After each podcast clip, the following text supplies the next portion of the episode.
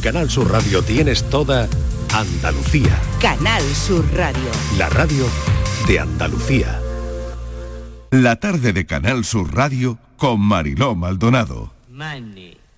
Money makes the world go round, the world go round, the world go round. Money makes the world go round, it makes the world go round. A mark, a buck, or a pound, a mark, a yen, a buck, or a pound is all that makes the world go round. That clinking, clanking sound that makes the world go round.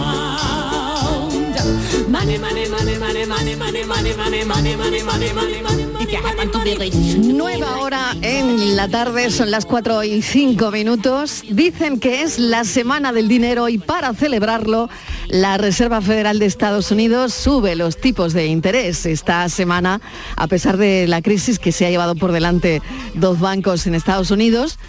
Pues suben, suben los tipos de interés. Dicen que es la semana del dinero. Qué felicidad, ¿no?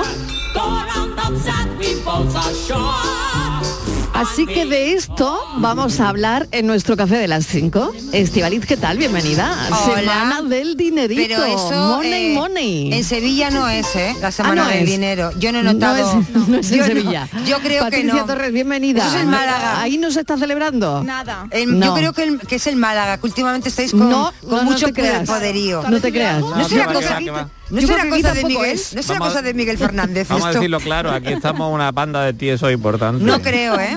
No, no, no, no, no, todavía, ¿tú has cobrado? Tú mira donde timan y eso, donde hay dinerito, en Málaga. Por aquí Ah. ni vienen. 23 de marzo, La la se- semana del dinero. Qué buen momento. Yo, yo no. Para hablar de esto. No he, 23 nota- de marzo. no he notado nada, ¿eh? Y ahí Yo las cuentas Sevilla. temblando ya, ¿eh? Buah. Madre Eh, mía. Fíjate, además, fíjate qué buena semana.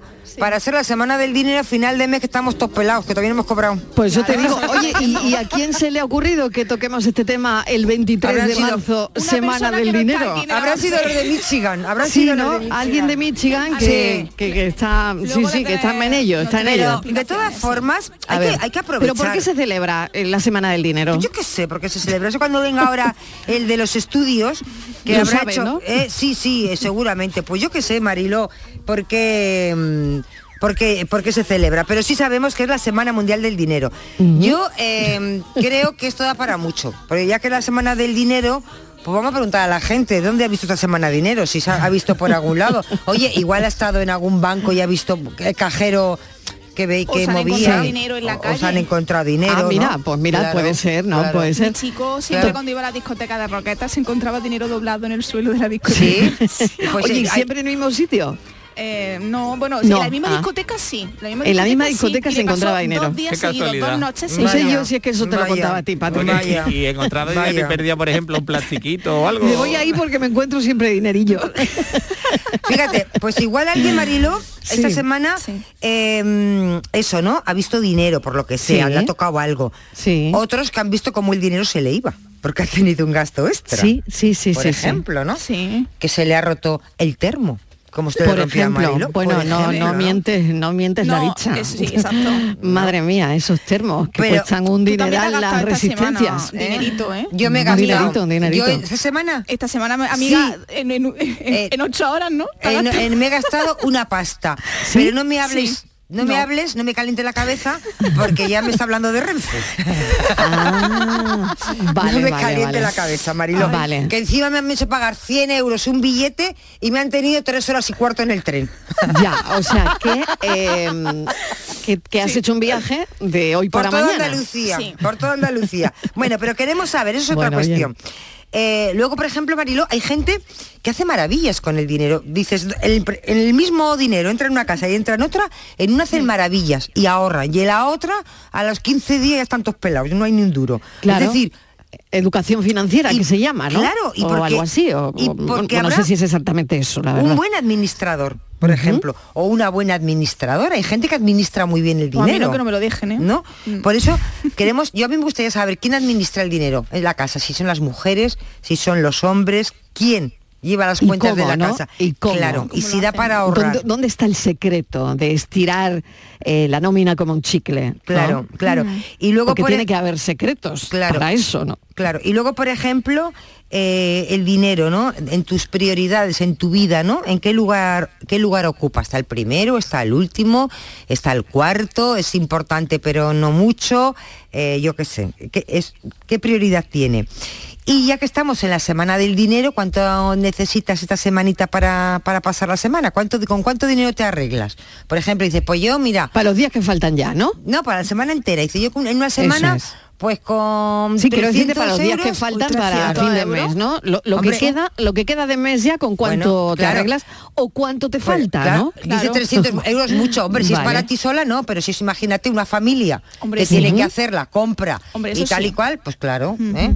Pues Bueno. tienes que hacer un viaje a Madrid en Renfe, pues ya te hace falta los 300 euros. Totalmente. Bueno, ¿cuánto te falta para fin de mes? ¿no? Esa también es, es otra de las preguntas que vamos a hacer hoy en el café de las 5. Y tenemos enigma. Claro que tenemos enigma. La paranoia de la tarde. Que no llega a fin de mes. Pues nada, te distraes con el enigma. Por ejemplo. Por ejemplo. Aunque desde luego Vamos a distraernos. el enigma que traigo mm, asusta, ¿eh? ¿Sí? Asusta, También habla de dinero, ¿no? Eso, eso, eh, eso importa porque mm, así nos distraemos un poco la, la mente. Claro. Venga, y no pensamos en, en las cuentas. Venga. Veréis lo que dice. Dice así. ¿Cuál es el hijo cruel que a su madre despedaza y la madre con mil trazas se lo va comiendo a él? ¿Qué dices? Madre mía, estos Ay, son, puede ser un cuadro, ¿no? O- o- o- frío, frío o caliente, caliente. No, no, no. Nada, no, no, es un cuadro. No es un cuadro. No es un cuadro, yo es que ya estaba Ah, viendo el puede- cuadro. de verdad, Lo ¿eh? puedes ¿No? ver, pero Ah, puedes bueno. ver. Da susto un poco, ¿no? Cuando lo Sí, es viene que- muy gore hoy, ¿eh? Es verdad, ¿eh? Sí, verdad, muy ¿eh? gore, Pero- muy gore. Sí. Bueno, Venga, repetimos el venga. enigma de hoy. Atentos todos. Venga. ¿Cuál es el hijo cruel que a su madre despedaza y la madre con mil trazas se lo va comiendo a él? Danos una pista, anda. ¿Hay un vegetal? Digamos que un objeto Ah, es un objeto. No. y digamos que lo inventaron los romanos. Vale. Ya bueno, pues con esas dos cosas, a ver si lo sacamos. Gracias, Francis, Estivaliz y Patricia. Hasta las Hasta 5. ahora. Seguimos. La tarde de Canal Sur Radio Con Mariló Maldonado. También en nuestra app y en canalsur.es.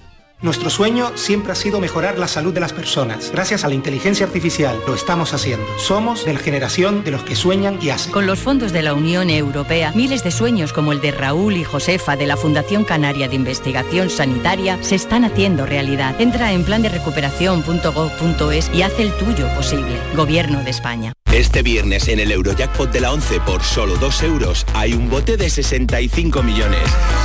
Y tan tatara millonario porque con el Eurojackpot, el mega sorteo europeo de la 11, no solo te haces millonario tú, también tus hijos y los hijos de tus hijos y los hijos de los hijos de tus hijos. Compra ya tu Eurojackpot de la 11, que son 65 millones. Eurojackpot de la 11, millonario por los siglos de los siglos. A todos los que jugáis a la 11, bien jugado. Juega responsablemente y solo si eres mayor de edad.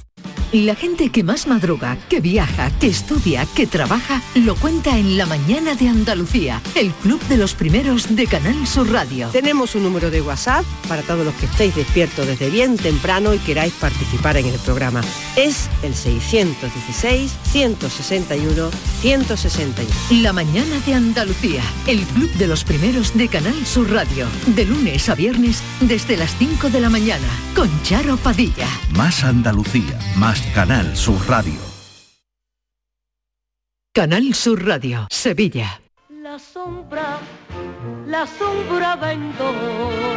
Don Manuel Hidalgo, responsable de ventas de Tordos Quitasol, nos informa. En esta época del año podemos instalar con comodidad todo tipo de tordos y carpas en todos los modelos y sistemas, tordos con motor y tordos automáticos. Pero eso saldrá carísimo. Ese es un error, José Antonio. Estamos con precios en promoción y con facilidades de pago. No me diga más, llámenos al 954 33 29 88. Recuerde, 954 33 29 88.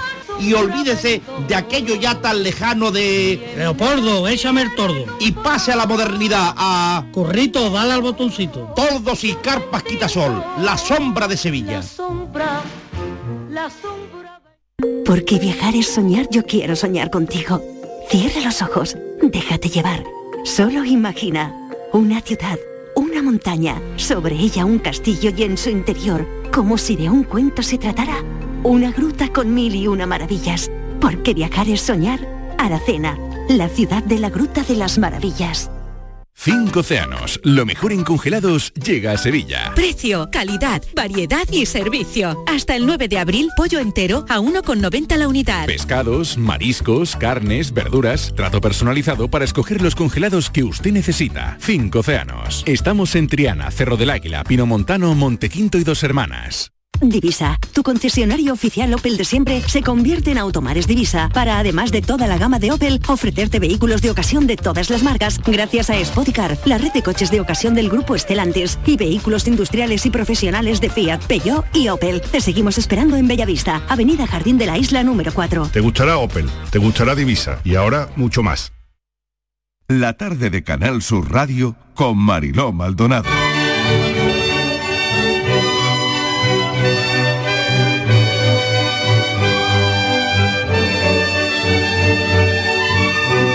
Hola a todos, buenos días y bienvenidos a la aventura del saber, que comenzaremos hoy con un taller de filosofía sobre la conveniencia de hacer un taller de filosofía en la tele, sobre para qué sirve la filosofía en la vida cotidiana que todos compartimos, sobre la honda felicidad que el pensamiento puede procurarnos, también sobre cómo la inteligencia y su buen uso nos puede ayudar a superar los inevitables problemas a los que seguro nos enfrentaremos, porque toda vida los trae consigo. A ver qué nos cuenta Reyes dentro de un minuto. ¿Recuerdan este programa, La aventura del saber, en la 2 de Televisión Española? Pues hoy vamos a charlar con su presentador y director Salvador Gómez Valdés.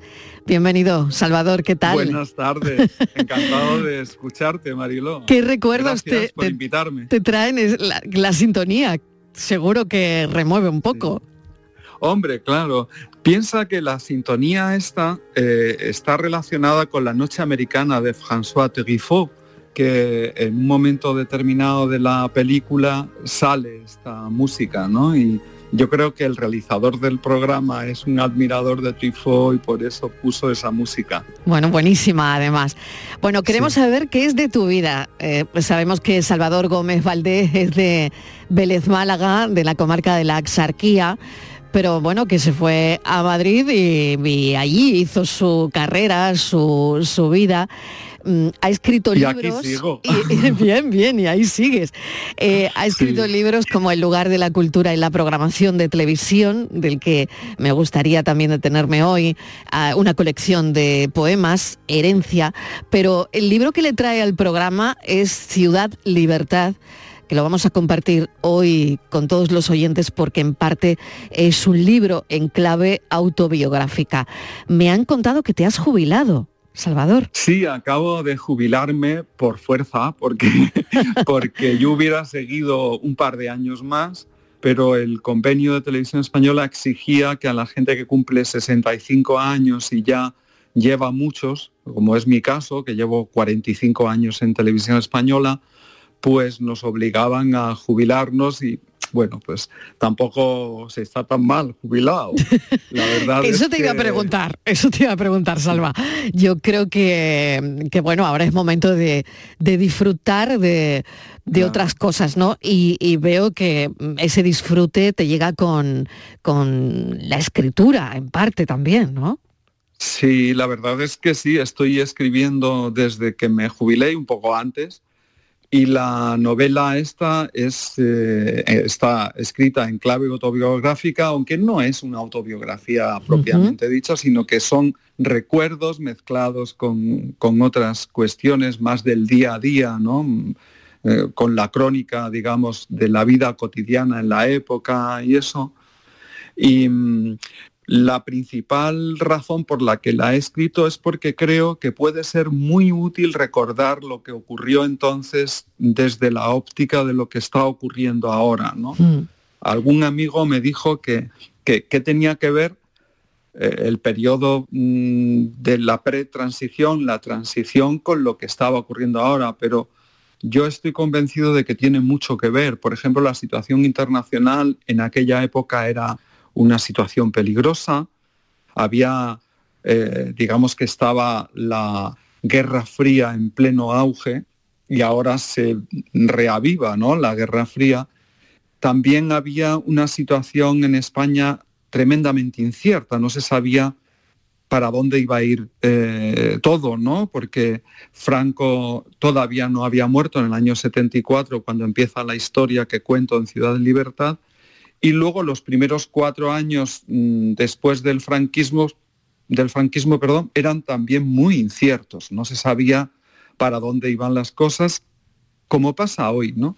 Y había que elegir, había que elegir entre democracia, una democracia liberal a la europea, como en Francia, como en Italia, como en Inglaterra, en, Alemania, y la democracia orgánica, ¿no? que no era propiamente una democracia. ¿no? Y ahora estamos también en un momento en el que hay que elegir. Hay que elegir entre pagar impuestos y tener un estado del bienestar fuerte que iguale a la gente, que la proteja que eduque, que, mm, digamos, mantenga el valor de las pensiones o un estado de bienestar débil eh, para no mm, pagar impuestos, pero que deja a la gente, digamos, a su bola, por decirlo de una manera popular, ¿no? Y, que no, no va contra el crecimiento la desigualdad en nuestra sociedad, que es algo en fin, preocupante. Bueno, haces ese paralelismo, ¿no? Ciudad Libertad trata de las experiencias de un joven universitario de provincias, curiosamente, entre, entre 1974 y 1979. Claro, yo quería ahondar en eso precisamente, ¿no? Madrid, 1974, el último año del franquismo, no había facultades apenas y la gente tenía que estudiar en Madrid, porque claro, yo creo que, que todo eh, todo estaba ahí. Eh, eh, claro, ahora... la, verdad es que te, encontrabas allí con gentes de toda España, de toda edad y condición, con todo tipo de, digamos, vocaciones, ¿no? Porque, el, por ejemplo, yo fui el primer año, estuve en el San Juan Evangelista y claro, allí había gente que estudiaba físicas o que estudiaba medicina o que estudiaba filosofía. El famoso, el famoso Johnny, ¿no? el famoso Johnny, ¿no? que por cierto es un colegio que seguro que lo sabes, no es de la fundación de Unicaja. Es decir, que es un colegio que está relacionado un poco con Andalucía y con Málaga concretamente y que de alguna manera recoge la tradición de la institución libre de enseñanza. Una tradición, digamos, en el mejor sentido de la palabra, liberal, generosa, abierta, y que, y que cuando tú llegabas allí pues te encontrabas con que tenías un montón de clubs para, para culturalizarte, ¿no? por decirlo así. Es decir, había un club de literatura, otro de jazz, otro de teatro. Había muchas opciones y mucha gente y mucha inquietud. y realmente eso fue para mí un gran privilegio. Todo presente es algo que no se sabe cómo va a acabar. Te, he oído decir esto. Mm, es verdad que ahora con una guerra en Europa parece que cualquier cosa puede pasar. Em, es oportuno, ¿te ha parecido oportuno analizar lo que pasó antes para tener una visión de la hora, ¿no? Y no sé si em, ese es, es un poco la espita de revisar esa época? Porque ¿por qué quieres revisitar eh, este año, ¿no? Creo el 74. sí, porque hubo una respuesta, ¿sabes? Maravillosa de la gente. La gente apostó por lo que se decía que no iba a ganar. Es decir, eh, había entonces muchos agoreros que decían, no, es que en España no estamos preparados para la democracia, nosotros no. Bueno, pues sí estuvimos preparados para la democracia, la democracia llegó y es verdad que hubo un mundo que se acabó, pero fue el mundo antiguo, el mundo del régimen. Vino otro mundo que fue mejor. Y ahora pasa también un poco lo mismo. Parece, hay muchos agoreros que dicen que todo está muy mal, que no sé qué. Y al final, la verdad es, yo creo, que depende de nosotros, depende de lo que nosotros hagamos, igual que entonces. Entonces yo creo que traer ahora aquello sirve para que tomemos nota de lo que ocurrió entonces, de lo que la gente quiso hacer entonces. Había una canción que seguro que recuerdas, que era de Lole y Manuel, que se llamaba Todo es de color, ¿no? Y que expresaba perfectamente. Eso es. Esta canción, ¿te refieres a esta? Esa canción. Sí.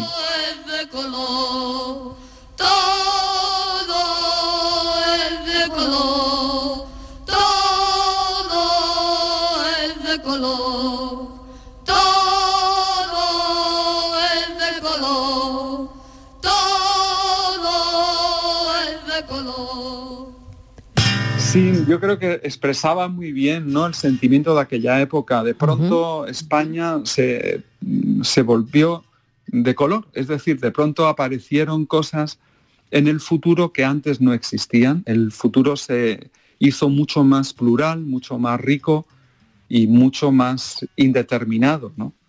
Esto vino con la democracia.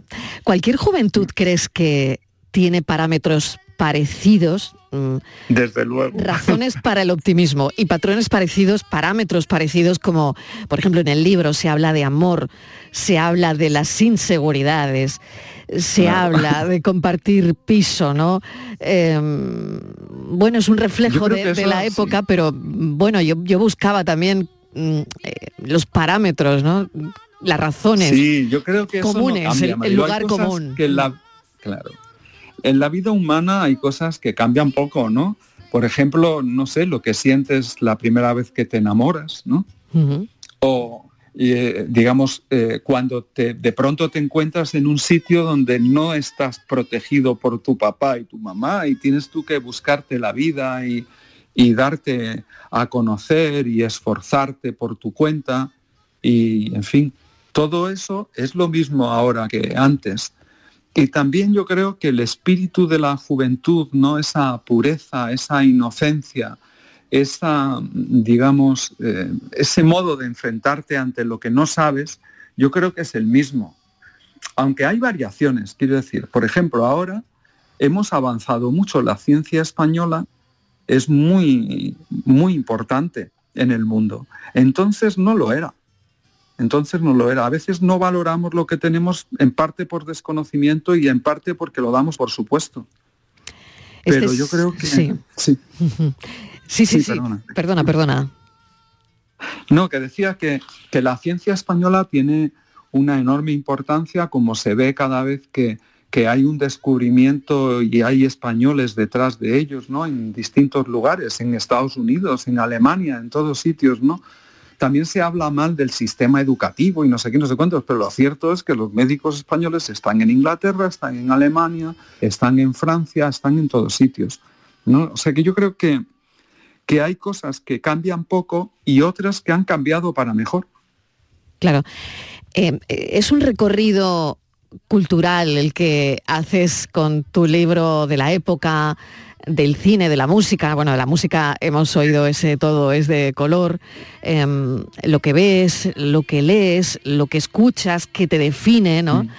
Y, bueno, si hablamos del cine en ese recorrido cultural, no puede faltar esto. Año 1940. Un pueblo cualquiera de la meseta castellana. Claro. El espíritu de la colmena. Una el espíritu de la colmena. Claro, el espíritu de la colmena, ¿no? Que hay un antes y un después. Fue para nosotros un antes y un después, sí. El espíritu de la colmena significó para nosotros el descubrimiento de lo que queríamos llegar a ser. Queríamos ser Víctor Erice, ¿no? Que ahora, precisamente ahora, está mm, rodando una nueva película y estamos todos esperando a ver qué, qué es lo que ha hecho, ¿no? Y que con, mucho, con muchas ganas de verlo. Pero eh, Víctor, Víctor Erice fue para nosotros como, mm, digamos, el, objetivo, ¿no? Es decir, eh, vimos que podía ser, que se podía hacer algo y que eso podía importar a la gente, ¿no? Podría mejorar la vida de la gente y podría darnos, eh, digamos, una imagen fuera de España que nos gustara ver no nos sintiéramos un poco ah, como con el paso cambiado por el mundo, ¿no? y, y- y así fue. De hecho, eh, creo que el espíritu de la colmena triunfó primero en Inglaterra que en, que en España. Fíjate qué Como el curioso, Quijote. ¿no? Como el Quijote, qué curioso. Bueno, el, eh, tanta literatura, ¿no? De, de- de ese momento, el guardián entre el centeno, por ejemplo, ¿no? Los clubes de lectura, em, el cine que se hacía. Bueno, yo creo que, que todo esto está en Ciudad Libertad, que trata de las experiencias de un joven universitario de provincias del 74 al 79, mientras estudia periodismo en Madrid pero eh, claro, al final son las inquietudes, las lecturas, las expectativas, eh, la vida que pasa es lo que podemos ver y que es ahora tan importante para la gente que no sabe cómo fue esa época, ¿no? Claro, yo creo que sí, que la idea es esa, ¿no? La idea es recuperar un poco el espíritu de aquella época y ponerlo en valor en relación con la época en la que vivimos, ¿no? Que yo creo que en cierto modo se parece y hay unas situaciones eh, hasta cierto punto, mm, digamos, eh, complementarias, por lo menos, ¿no? Y mm, date cuenta que en aquella época la identidad tenía que ver con cómo te vestías, qué libros leías, Mm. Qué grupos de música escuchabas. Si tenías el pelo largo o no. que si tenías el pelo largo o no. Y luego había una cosa que era si, si, ten- eh, si eras un estudiante concienciado o no. Mm. Entonces era muy divertido. ¿Por qué? Porque la conciencia entonces era sencillamente saber que lo que te habían contado de la historia contemporánea española, sobre todo durante la guerra civil y antes, era una descomunal mentira. Es decir, nosotros, los estudiantes concienciados de la época, mm, descubríamos poco a poco y con, digamos, sorpresa, que nos habían mentido sobre lo que había pasado en la Segunda Guerra Mundial, lo que había pasado en la Guerra Civil, lo que había pasado antes de la Guerra Civil y también después de la Guerra Civil. Y había una diferencia entre quienes tenían conciencia de eso y quienes no. Un magnífico relato brillante, Ciudad Libertad. Eh, Le agradecemos a Salvador Gómez Valdés que mm, haya estado con nosotros esta tarde. No sé si vienes por Málaga, por Málaga o no. eh, Pues voy a Málaga cada vez que puedo, que no es mucho porque tengo un hijo mm, adolescente y claro, él está estudiando aquí y me Sí. resulta difícil. me hago cargo, pero me hago suelo ir cargo. los, los veranos y las y la ahora por ejemplo en Semana Santa espero poder escaparme aunque sea media semana. Bueno, muy bien. Y sí, sí que voy. siempre que voy, siempre que puedo voy porque tengo que decir que me encanta volver a mi pueblo, a Málaga, y, y cada vez la veo mejor, más bonita y más y, y más interesante, ¿no? Más mm, más cultural, ¿no? Más Mm. ciudad del 27, ¿no? Si está la ciudad de la libertad, está también la, la ciudad del paraíso. Desde luego que sí. Salvador Gómez Valdés, muchísimas gracias. Disfruta mucho de tu jubilación. Eh, hoy recomendamos Ciudad Libertad. Un beso. Un beso, muchísimas gracias Mariló.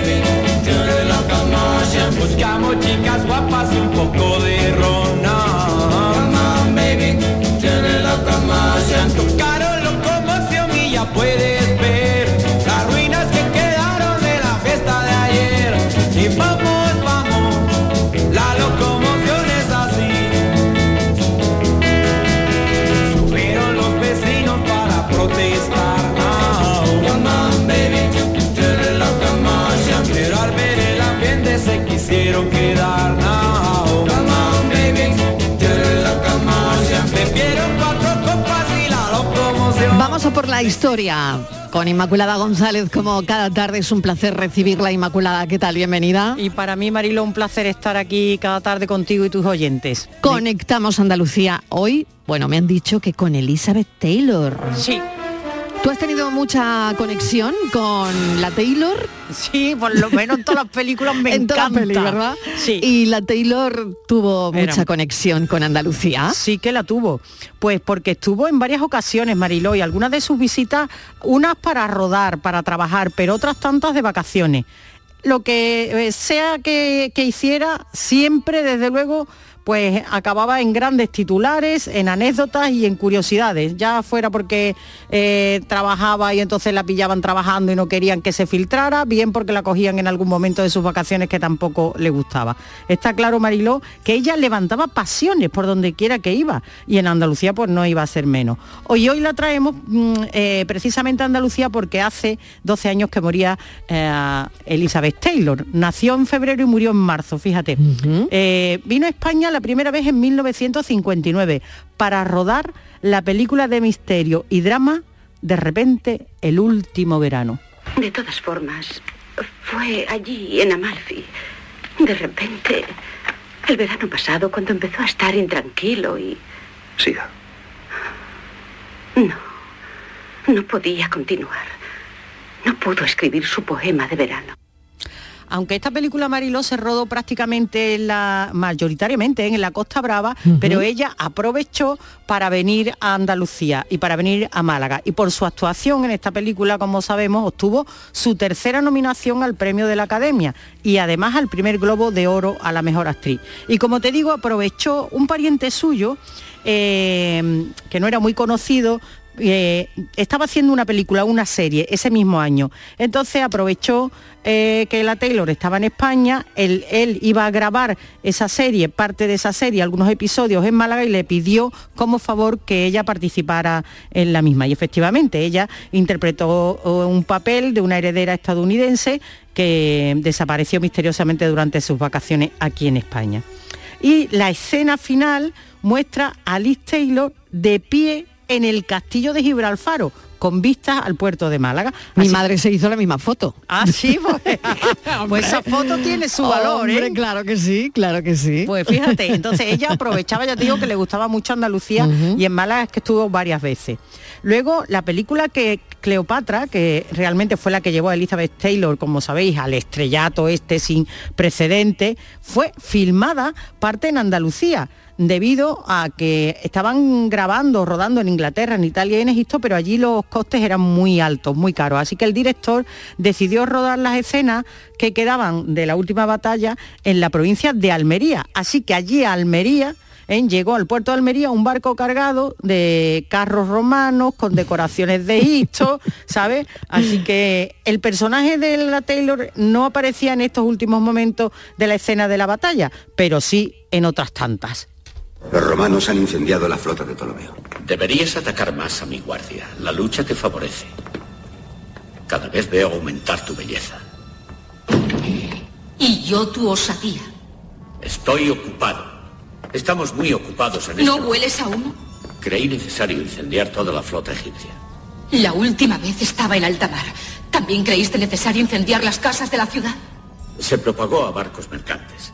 Mástiles en llamas cayeron sobre las casas. Una de ellas es la gran biblioteca de Alejandría. Usa ese genio romano para la destrucción. Derriba pirámides, arrasa ciudades. ¿Cómo os atrevéis tú y tus legiones de bárbaros a incendiar mi gran biblioteca? Compórtate como un conquistador cuando quieras, César. Violaciones, asesinatos y pillaje. Miles de seres humanos muertos. Sin embargo, ni tú ni ningún otro bárbaro prepotente tenéis derecho a destruir ni un solo pensamiento del saber humano. Muy bien, que le cantara así las 40, hombre, claro que Ay, sí, y que- más, y más. sí, yo, yo pienso que ella llevaba una vida muy paralela entre muchos de los personajes que interpretó Mariló y parte de su vida, porque ella desde luego era una mujer con carácter, una mujer, lo que hoy diríamos, una mujer empoderada. ¿eh? Empoderada, Y una sí, mujer sí, sí, sí, Que se casó todas las veces que le dio la gana. Claro Y- que sí. Y se puso Muy por bien que hizo. Hombre, y se puso por montera lo que quiso. Pues en 1986 Elizabeth Taylor visita la Costa del Sol con George Hamilton, que era su pareja, y se en el yate de Khashoggi. Y, Mírala. fíjate, y ella además de ir a jugar al gol con Son Connery, que era su amigo. Oye, serían una pareja muy perseguida y todos, ¿no? Me imagino que el yate sería perseguidísimo en la época, ¿no? Ciertamente que sí, o sea, esto de los paparazzi ya hace tiempo Claro que que a lo mejor no había esos teleobjetivos que, que hay hoy en día, pero... Pe- pero, no lo sé. pero fíjate lo que le pasó. Eh, su- a ella no le gustaba, no le agradaba esto en absoluto. Ella era amante Ujú. efectivamente de las fiestas, del lujo, pero procuraba estar lo más alejada posible de, de todo este barullo de la prensa. Por eso efectivamente navegaba en el yate de Khashoggi, que era más difícil, ¿no? Entonces de seguir, o se alojaba en hoteles como el Barbella Club para garantizar su intimidad. Pero estando aquí en este hotel, eh, fíjate que ahí extremaban las medidas, pero se organiza una fiesta en su honor. Pero llega a sus oídos que hay un paparazzi que ha conseguido fotos de ella en tople en el balcón del hotel. En aquella época. Sí, y ella Madre se mía, puso, madre mía, la que se tuvo que organizar, ¿cómo ¿no? se puso la Taylor? Dice, Uf, pues ya no, no voy a la menos. fiesta. Pues ya no vengo más. Pues ya no vengo más. Bueno, y, y allí todo el mundo intentando convencerla que Madre fi- mía. No. Y luego, además, bueno, ya, en fin, eh, parece que su pareja le dijo, no es para tanto, vamos a controlar esa foto. ¿Hay, hay alguna historia, alguna leyenda, incluso alguna crónica que dice que al, al propio fotógrafo, al propio paparazzi, la- lo llevan ante ella y que le muestra la foto o le dice que esto no se va a publicar, en fin, que llegan a un cierto acuerdo. Finalmente ella baja a la fiesta y ya se había ido prácticamente todo el mundo, incluido su amigo Son Connery, que estaba harta allí de esperarlo. Pero sucede una de las anécdotas más contadas de Elizabeth Taylor, y es que eh, entonces el que era vicepresidente de una empresa eh, de vino y cava, que era Juan María Torres, le ofrece hacerse una foto brindando con una copa de cava. Pero ella lo rechaza Mariló porque dice que no puede tomar una foto con ella con una bebida porque ella, fíjate, estaba saliendo de una desintoxicación. Fíjate, fíjate, claro. Así que, eh, como yo te decía, que es que a veces parece que sus películas van ligadas también a su propia vida, ¿no? El caso de Elizabeth Taylor, em, Taylor no, es, es único, ¿verdad? Eh, porque una de las pocas estrellas que era foco de atención por su profesión y, y por su vida, por sus maridos, no maridos, por partes iguales, ¿no? Efectivamente, Mariló se casó ocho veces, tuvo tres premios Oscar, de los seis que estuvo nominada, y eso que eh, dicen lo- los críticos que se merecía todos. Se llevó el Oscar, el Oscar por una mujer marcada y quien tema Virginia Woolf, además de otro honorífico, como sabes. Se lo llevaba todo, ¿eh? Se lo llevaba todo. Todo, dicen que desde luego se lo tenía que haber llevado por la gata sobre el tejado de zinc. Ah, Pri, ¿hasta cuándo ha de durar este castigo, esta penitencia? No he cumplido ya mi condena, no tengo derecho a pedir perdón. En estos últimos tiempos tu voz de colegiala tiene el tono del que corre gritando que hay fuego en la casa. ¿Y eso te extraña? ¿Tú sabes cómo me encuentro? Como una gata en un tejado de zinc recalentado por el sol. No salta del tejado, salta. Los gatos saltan desde los tejados sin hacerse daño. Anda, salta. ¿Cómo he de saltar? ¿Y a dónde? Diviértete. ¿Cómo puedes decirme eso? Yo no puedo pensar más que en ti. Fíjate, ¿eh? todo el significado que, que tiene esto también ahora, ¿no? Hombre. Eh, salta el tejado, no, no puedo saltar porque ¿dónde voy a ir, no? Eso es. Es, es de verdad increíble, ¿no? Escuchar de nuevo la gata sobre el tejado de zinc y, y todo lo que todo lo que encierra. Dicen que es una de las películas Mariló que hay que ver antes de morirse. Yo la vi en un cineclub y no me olvido, ¿eh? Eso, eso. La he visto un par de veces. Pues lo mismo que también recordamos eh, Cleopatra, ¿no? Eh, Cleopatra. Que también Es dio para fue- mucho. Hombre, y además Cleopatra, mira, Cleopatra es una película que tiene un montón de anécdotas. Un día le tendríamos que dedicar eh, parte de nuestro Conectando Andalucía, porque como he comentado antes, se rueda gran parte en Andalucía y mucha parte en, en Almería. Pero en esta película es que pasó de todo. O sea, fue la película, curiosamente, en aquel momento menos rentable de la historia. Porque ella pidió un millón de dólares y se lo dieron. Y ella dice, no debo ser muy tonta si lo pido y me lo dan. Dijo ella, que de tonta no tenía un pelo. Bueno, No, pues mira. para nada. En el rodaje pasó de todo. Una huelga de peluqueros y otra de las actrices que hacían de sirvientas de Cleopatra. Se escapó un león. De verdad. Vamos, la señora Taylor cayó enferma, primero de meningitis y luego con gripe. Qué barbaridad. Casi un mes Bueno, de- vamos, la película maldita, ¿no? Hombre, que estuvo a punto de morir y para colmo le tuvieron que hacer una traqueotomía, que, que ella se recupera, sí, pero le, le queda una cicatriz que era el martirio de ella y de los maquilladores. Claro, porque tú- menos mal que le ponían esos collares ¿no? de, de egipcios, que eso igual le, le cubrió un poco la cicatriz, ¿no? Exactamente. Sí, sí, bueno, increíble. Lo que está claro que ella, ella desde luego tuvo muchos problemas de salud, desde muy joven sufrió osteoporosis, enfermedades respiratorias, tuvo un tumor cerebral, ¿eh? tuvo que lidiar con el alcoholismo y las drogas, sobre todo con el tabaco, era una gran adicta al tabaco, pero lo más raro de la actriz eh, fue que al nacer sufrió una rara mutación que sabéis que, que hablaba del tono de sus ojos, ¿no? Ese es el gen, por lo visto, que se llama Fox C2, que le regaló una hilera doble de pestañas. Ella tenía dobles pestañas. Sí, supranumeraria se llama esto. Increíble. ¿eh? Y dicen que, claro, eso le daba esa mirada que tenía tan espectacular con ese color azulado de, de sus ojos. Violeta, que no hay Violeta. lentillas, no hay No, lentillas no, que puedan conseguir ese color de ojos de la Liz Taylor. Bueno, muchísimas gracias Inmaculada, qué repaso, porque hemos conectado a Andalucía con Elizabeth Taylor. Gracias, un beso. Otro para ti.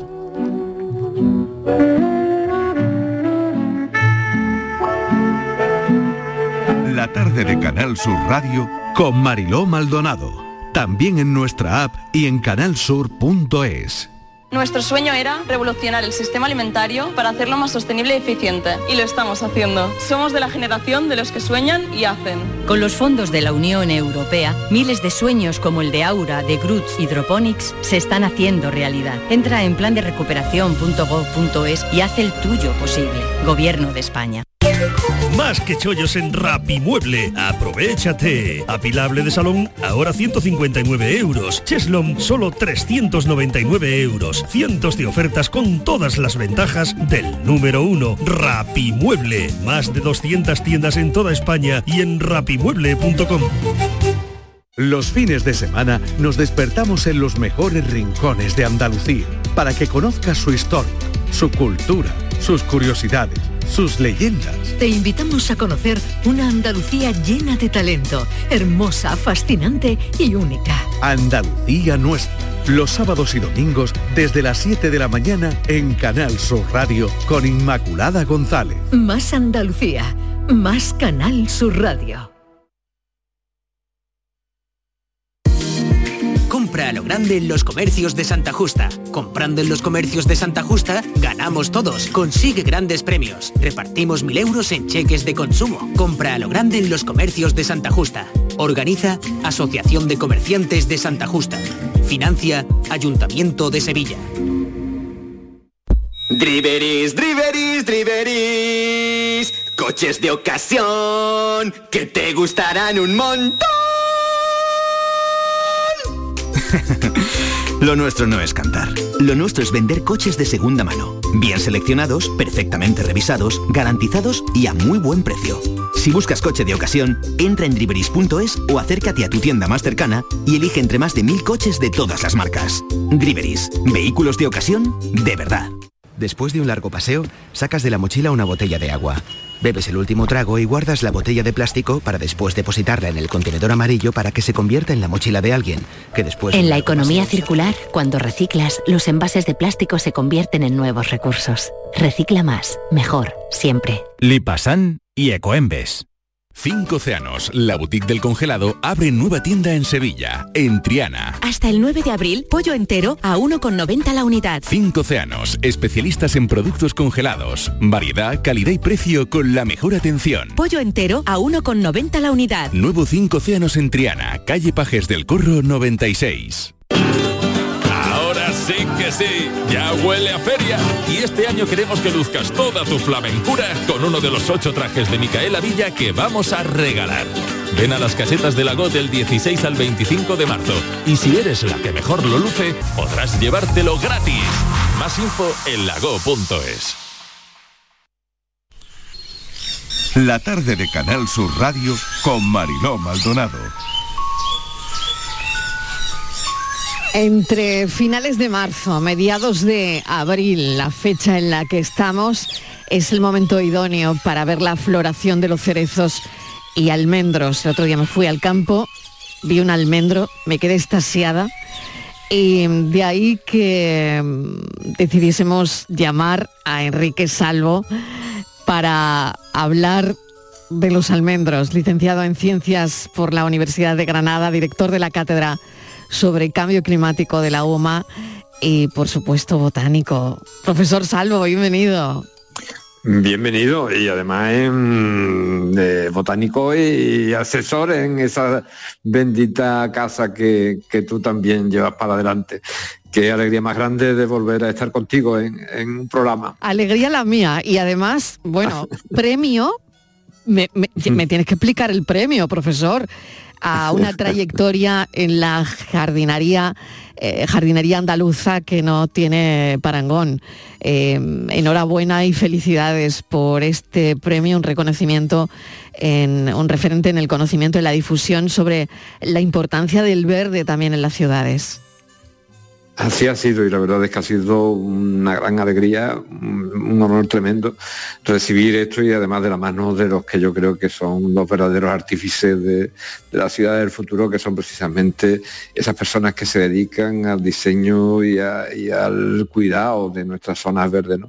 Y que me hayan reconocido esta función, pues eh, esta labor de, como trayectoria a lo largo del tiempo, pues la verdad es que me llena de, de, de, honor y de alegría. Y además de la que te hago partícipe, porque en buena parte eh, fuiste responsable de aquella calle de en medio. Por favor, la responsabilidad toda es la de Enrique Salvo y sus conocimientos y su manera de divulgar desde luego la ciencia. Vamos con el almendro en flor, que es el árbol representativo de la primavera. Qué bonito es, Enrique. Qué bonito, Muy bonito. es cuando florece, es que es alucinante. Eh, es alucinante ver alguna de las eh, sierras o montañas de, de Andalucía cubiertas eh, por eso el almendro que parece que de golpe ha, ha nevado, pues es eh, extraordinario, ¿no? Eh, bueno, el, almendro es el primer árbol que florece en, Andalucía. Eh, suele coincidir, además va progresando lentamente de, sur a norte. En, normalmente lo hacen los primeros, las primeras semanas de, de, enero. Lo que pasa es que cada vez hemos ido viendo eh, que su floración se va adelantando cada vez más y esto pues es motivo de preocupación. Hay que tener en cuenta de que este fruto seco es uno de los, de los más importantes mm. eh, a nivel de exportación que tenemos en Andalucía y, y, en España y hay distintas variedades de un gran interés y cada vez son más el aprovechamiento que se le da no solamente a, a lo que es el fruto seco, sino también a la propia cáscara de, del, del, fruto, eh, siendo de una notable importancia. ¿no? Pero es un tiempo maravilloso este. Yo, yo lo que observo, eh, Mariló, fíjate, es que mm, están la, la, las plantas y especialmente los árboles como un poco mmm, desconfiando de, mm. de, qué va a ocurrir, ¿no? Es decir, están ahí en, en, una situación, es muy curioso la floración este año, porque no saben si, si brotar en muchos de los casos o esperarse todavía un poco más. Tienen miedo a que puedan venir todavía alguna eh, como ha ocurrido con el almendro en algunas ocasiones, que pueda venir eh, alguna helada y se lleve por delante, eh, bueno, algo que les cuesta tantísimo desde un punto de vista energético como es producir un fruto. Y, por otra parte, lo veo que hay otros que quieren como acelerarse temiéndole a una sequía por venir. Es decir, es una situación en la naturaleza un tanto significativa. Desde luego, es como un lenguaje, ¿verdad? Al final, un lenguaje que hay que traducir e interpretar, y nadie mejor que Enrique Salvo para, para hacerlo. Si hiciéramos un mapa, profesor, sobre sí. eh, dónde encontrar almendros en flor ahora mismo, eh, ¿cuáles serían uh -huh. las zonas en, en Andalucía para poder verlos? Pues hay lugares extraordinarios para ello, como son, eh, pues por ejemplo, eh, toda la serranía de Ronda, Sierra de las Nieves, eh, evidentemente zonas bajas de, Sierra Nevada y muy especialmente mmm, las zonas montanas de Almería, como Sierra de María, Sierra de Gádor, etcétera, son montes extraordinarios para observar precisamente esta floración tan excelente, que irá subiendo en altitud, pues por ejemplo en las Alpujarras o en buena parte de la provincia de Granada en los próximos, en las próximas semanas, y que bueno, pues se prolongarán si todo va bien, si todo va bien, hasta eh, más allá de la Semana Santa. Y, por supuesto incluso en algunos casos hasta ya el mes de, bien entrado el mes de mayo, ¿eh? que eh, todavía vamos a ver algunos sitios en donde van a estar florecidas algún, eh, estos almendros con colores, con esos blancos y esos colores rosados que son tan espectaculares, ¿no? Es decir, que yo creo que ahí es donde está está un poco esa maravilla que bueno que tantos pintores también han reflejado sí, Van y Gogh, que merece ¿no? pena. Por ejemplo. efectivamente. Sí, porque es verdad que el otro día el, el paisaje era, vamos, una se para, va al campo un poquito para, para desconectar, se para y tú dices, madre mía, que esto es un cuadro de Van Gogh ¿eh? y no hay que y que no hay que irse muy lejos, ¿no? Hay que hay que buscar simplemente, como estamos contando, dónde están, dónde está ese espectáculo visual. Eso es, dan ganas de coger un pincel y ponerse a pintar Sí, realmente lo que que, uno sí. está viendo. Es que, y, y- y bueno, y a, y a la par que está ocurriendo esto, en, en el, en el sentido de la, de la visual, eh, está ocurriendo otro hecho también muy bonito en nuestras ciudades, que es en, en el, sentir el, aroma, ¿no? Y bueno, ya empezamos a ver el azar eh, florecido y Mm. A huele, ya cargarse. huele, ya huele. Ya huele azar, ¿no? Esto que le gusta tanto a los cofrades. sí, eh, sí, cuando dicen ya huele a azar, es que Y viene la primavera. ¿no? Eh, y es verdad que huele y, y bueno, y la verdad es que como su propio nombre indica, azar, eh, lo que significa es eh, la flor. Eh, recordemos que Medina Zahara pues, significa la ciudad de las flores. Eh, bueno, pues yo creo que esto también hace que toda Andalucía en esta fecha con esa próxima luna llena por venir dentro de, un par de semanas, bueno, pues se convierte en el escenario perfecto para gozar de los sentidos y, y de eso se trata. Mm. Hay toda una botánica cofrade, además que mm, maneja el profesor Salvo, que hay un libro precisamente dedicado a esto de la editorial, si no me equivoco, Argubal. Y, y claro, es que hay una botánica específica de, de esta fecha. Exacto. Mm, eh, hay, eh, sí, hay una cantidad de mensajes que todas esas flores que nos aparecen a lo largo de la, de la Semana Santa tienen, que, mm, que bueno, que, que- da gusto poder leer en ellas, ¿no? Y saber por qué, pues, pues eso se pone un cardo, un- una rosa rodeada de cardos, ¿no? Bueno, alude precisamente a una parte de los textos bíblicos, o cómo hemos ido utilizando cada vez algunas de las especies que tenemos de plantas de nuestros alrededores, que tienen también un simbolismo, una simbología bastante, bastante interesante desde un punto de vista de su vinculación con mensajes que luego mm, trasladamos más fácilmente a través de, eh, de otras iconografías, de otros iconos, pero que gracias a las flores mm, y a las plantas en general van a tener un valor. A mí yo siempre recuerdo esa imagen del niño que le pregun- preguntando al padre por, por qué llevaba el Cristo debajo un, un aloe, ¿no? Eh, Una aloe vera. Eh, bueno, pues eh, lo interesante que era contarle que bueno, que es la planta bíblica y por qué la planta bíblica. Pues mira, porque en, en el desierto donde, donde eh, se cría, eh, pues resulta de que tiene la capacidad de que cada vez que se rompe, ella misma cierra sus heridas, ¿no? Y es un poco también la simbología que tiene desde, o bueno, este año precisamente lo que vamos a dedicar más es al estudio de las maderas en, en la Semana Santa de Andalucía. Y bueno, la importancia precisamente del árbol más citado en los textos bíblicos, que es el cedro, ¿no? Y ese cedro que nos desapareció en un momento determinado de buenas partes de, de Andalucía, pues porque era necesario para la construcción de viviendas, era necesario para, eh, para mm, eh, muchísimas eh, actividades humanas que, que se requerían. Qué interesante. Pues muchísimas gracias, profesor Salvo, por haberse asomado a la tarde y contarnos el almendro y por otro lado esa botánica cofrade que, que ya está, que prácticamente está ya mismo en la calle. Profesor Enrique Salvo, gracias, un beso enorme. Un beso enorme, gracias a ti y a todos vosotros que, bueno, que sois mi familia también. Claro que sí. Enhorabuena y que nos vemos pronto. Nos vemos pronto, enhorabuena por el premio. Un beso. Voy con Venga, otro beso. Enrique, Enrique Jesús Moreno. Enrique, ¿qué tal? Bienvenido. Adelante. Muchas gracias. Pues mira, vamos a hablar hoy de las unidades de cuidados intensivos. Eh, que mm, recientemente los profesionales que, que- que- están dentro del amparo de la Sociedad Andaluza de Sociedad Andaluza de Medicina Intensiva y Unidades de Cuidados Intensivos, pues han celebrado su congreso y unas jornadas de enfermería paralela porque en la UCI esto es muy importante. Los que trabajan en la UCI son, los doctores que trabajan en la unidad de cuidados intensivos, son eh, intensivistas. Y la UCI tiene eh, unos cambios que se han marcado muchísimo después de la pandemia, como todos sabemos, ¿no?